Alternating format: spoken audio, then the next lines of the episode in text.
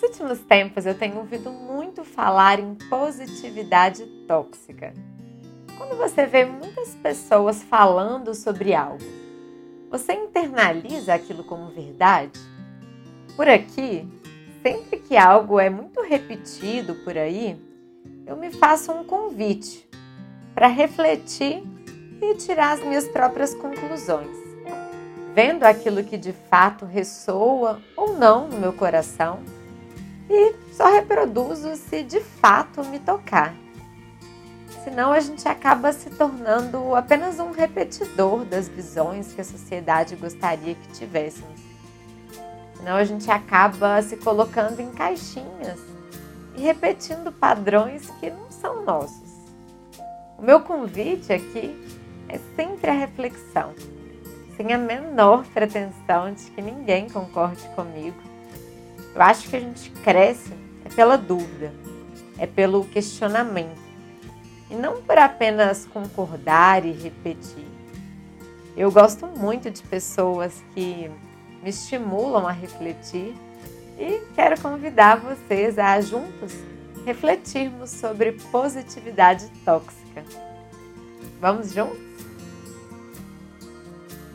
Eu sou a Júlia Duarte e esse é o Be Mindfulness. Quero começar com um poema lindo. Ele é do Rumi e se chama A Casa de Hóspedes.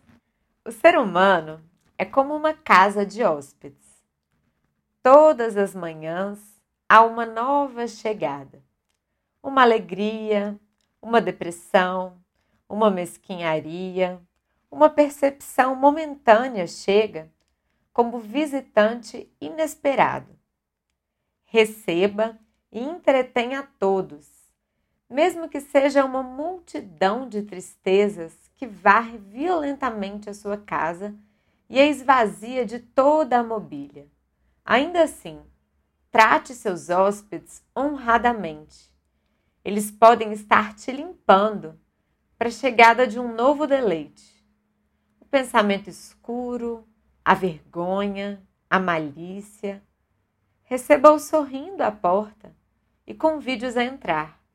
Seja grato a quem vier, porque todos foram enviados a você como guias.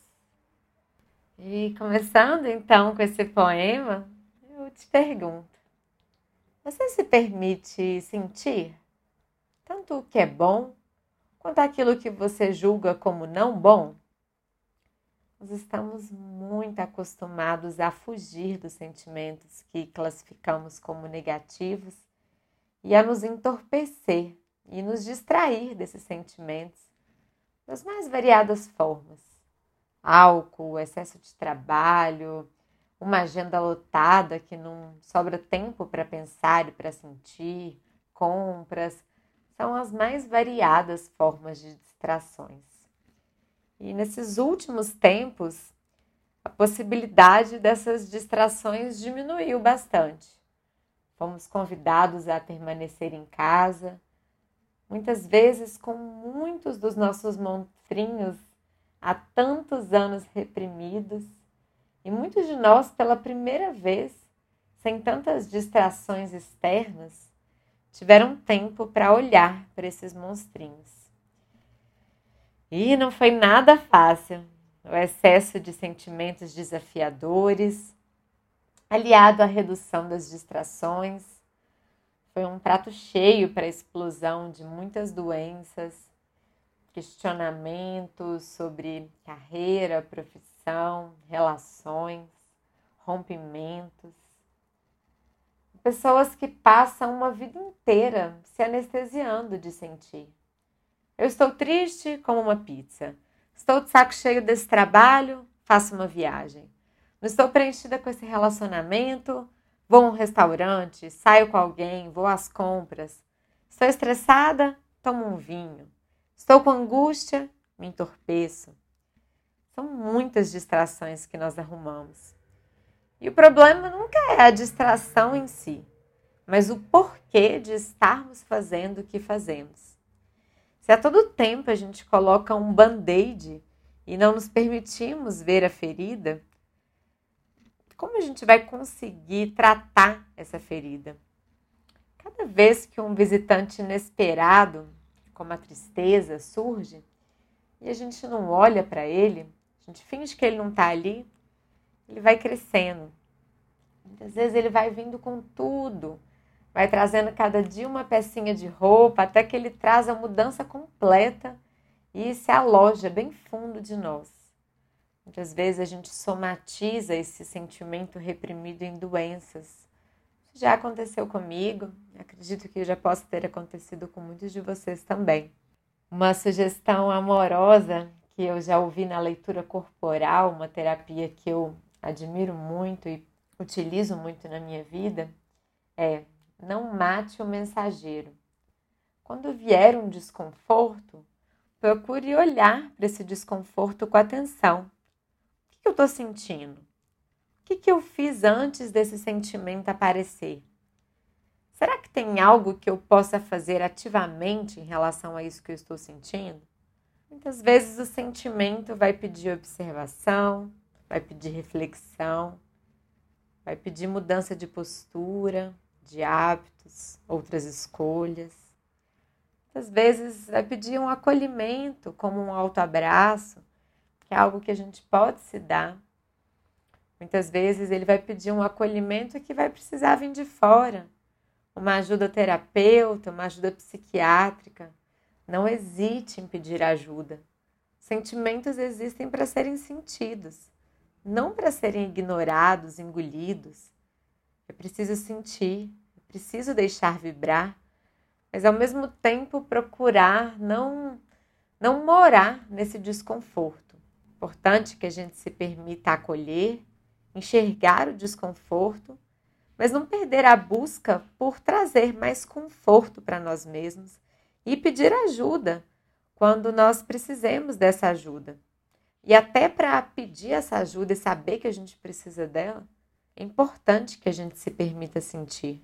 Dito tudo isso e ressaltada a importância de não ignorarmos e estarmos atentos aos sentimentos que surgem, por mais dolorosas que sejam, eu penso que o que é tóxico é não se permitir sentir. É a partir do sentir que a gente pode buscar transmutar, ainda que essa transmutação venha por uma ajuda externa, que sempre podemos pedir. Nós não vamos nos sentir felizes 100% do tempo. Não há nada de errado nisso. Faz parte da nossa experiência humana ser morada, hora de sentimentos que julgamos como bons, hora de sentimentos que julgamos como ruins. Na verdade, são apenas sentimentos. Todos fazem parte dessa magnífica e complexa humanidade que nós somos. Negar a dor e não se permitir senti-la não é positividade, é evitação, é diferente. O otimismo, ele pode ser exagerado e pode ser um ponto que demanda atenção quando ele está aliado com índices muito baixos de ansiedade, de forma que a pessoa deixa tudo para a última hora ou anda em locais perigosos, não faz previsões mínimas para o futuro. A ansiedade ela tem um papel importante de prever possíveis cenários. Por isso não é desejável que a gente não tenha ansiedade. Então, esses níveis baixos de ansiedade, aliados com níveis muito altos de otimismo, podem ser um ponto importante para se observar. Por outro lado, a positividade genuína, a meu ver, não tem nada de tóxico. Assim como é importante nos permitir sentir o que dói para buscar a cura, é muito importante nos permitir sentir e conscientemente cultivar e aumentar o que nos faz sorrir e o que contribui para o nosso bem-estar. Verdade é que a busca pelo bem-estar dá um trabalho enorme. Às vezes a gente vê alguém com um sorriso e a gente não sabe do quanto essa pessoa teve que trabalhar intencionalmente para cultivar uma visão mais positiva. Eu já fiz aqui um podcast com o nome Como Adotar uma Postura Mais Otimista. Se você ainda não ouviu, eu te convido a escutar. E a maioria de nós têm uma tendência a focar mais no aspecto negativo das coisas do que no aspecto positivo. Há inclusive uma escala dentro da psicologia positiva que nós medimos o otimismo, que é a LOT-R. O fato de alguém dizer que passou por uma situação X de uma forma positiva não significa que há nada de errado com nós por não termos passado por essa mesma situação dessa mesma forma. Tudo que vemos nas redes sociais é apenas um recorte muito importante que a gente traga isso à mente. Ninguém é feliz o tempo todo e a forma como alguém lida com uma situação não quer dizer que essa seja a forma com que essa pessoa lida com todas as situações. Algumas situações vão ser mais fáceis para uns, outras vão ser mais fáceis para nós e mais difíceis para outros. Como diz Andréa Pérez, a circunstância não vai dar sentido para nós. Somos nós que damos sentido às circunstâncias. Há pessoas que têm uma predisposição para serem mais otimistas, seja pela genética, seja pela criação. Mas não há nenhum problema se esse não é o seu caso, porque a resiliência o otimismo e uma visão mais positiva da vida podem ser cultivados. Uma das formas de fazer isso é pela apreciação, é pelo exercício diário da gratidão. Isso aumenta em até 25% os nossos níveis de felicidade. Para a gente apreciar a beleza, para admirar, para ter o encantamento pela vida de volta, muito importante que a gente esteja presente a gente só consegue fazer isso se a gente estiver realmente presente. As pessoas pessimistas e as pessoas otimistas, elas veem o mundo de forma diferente. Uma pessoa pessimista acredita que as situações ruins são permanentes, são dissemináveis, são incontroláveis. Ao passo que as pessoas otimistas conseguem ver essas mesmas situações de forma temporária. O Martin Seligman, que é o pai da psicologia positiva, fala do pessimismo como um grande fator de risco para a saúde. Segundo estudos feitos pelo próprio Seligman, ser pessimista pode ser tão ruim para nossa saúde como fumar de 3 a 5 maços de cigarro por dia. E é justamente nesse contexto que é possível e necessário trabalhar a resiliência, trabalhar o otimismo que pode ser aprendido. A gente vem de uma sociedade muito bélica que incentiva a disputa de poder, que foca muito no negativo. E nesse contexto todo, julgar as pessoas otimistas como tóxicas pode ser muito delicado. Não negue seus sentimentos, acolha o que vier, trabalhe com seus sentimentos, peça ajuda. Mas quando eles forem bons, deixe também que eles se expandam. Senão a gente cai na culpa de ser feliz. E culpados de sermos felizes, não fazemos bem a nós mesmos e nem a ninguém. Eu já senti muita culpa por ser feliz. Vindo de um contexto desestruturado em vários aspectos, eu acreditava, por lealdade sistêmica, que eu não podia escolher um contexto diferente para mim, que eu não podia me permitir ser feliz. Foram anos de terapia, constelação familiar, para eu me permitir ser feliz sem culpa. E hoje eu vejo com muita clareza que muitas vezes a melhor forma de ajudar quem amamos e quem quer que seja é estarmos bem ao lado dessa pessoa. Imagina que um médico está com seu paciente do lado, o paciente está doente, e o médico deita do lado do paciente. O médico não vai ser capaz de ajudar o paciente dessa forma. Se a gente não se permite também ter sentimentos bons, mesmo quando a gente está num contexto muito ruim, como que a gente pode contribuir para que esse contexto melhore? A gente está vivendo uma situação muito difícil em muitos aspectos Está difícil para todos nós. Tem dias que são mais dolorosos, mas é importante que a gente não perca a nossa habilidade de ser lotos, mesmo em meio à lama, sem negar o caos, sem negar os espinhos, mas também nos permitindo ver a flor que existe além desses espinhos. E eu quero finalizar com um trechinho do texto do Osho, no livro Vivendo Perigosamente A Aventura de Ser Quem Você É. De fato, em muitos aspectos, o mundo ainda é um lugar triste, miserável. Existe muito sofrimento. Mas você não deve se tornar uma pessoa infeliz por conta disso, pois se o fizer, estará somente criando mais tristeza. Isso não ajuda ninguém. É como se, ao ver que muitas pessoas estão doentes, você também resolvesse ficar doente. A sua doença não curaria ninguém, só criaria mais doença ainda. Ter compaixão pela tristeza dos outros não significa ter que se entristecer também.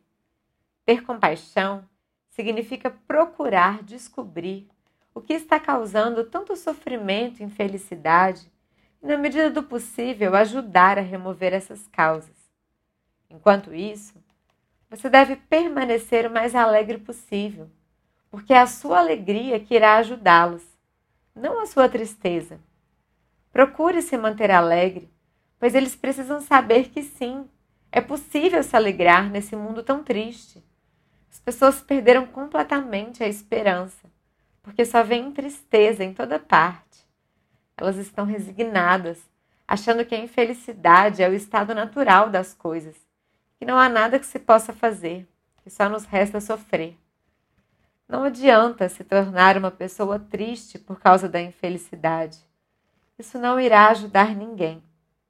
Só irá fazer com que se convençam ainda mais de que não existe felicidade na Terra, de que a alegria é algo de outro mundo, de que o destino da Terra é apenas a infelicidade. Assim, reconheça a sua dor quando ela estiver presente, mas procure também ser um exemplo vivo de que isso não é verdade, de que nós também podemos ser felizes e nos alegrarmos. Essa é a minha reflexão de hoje.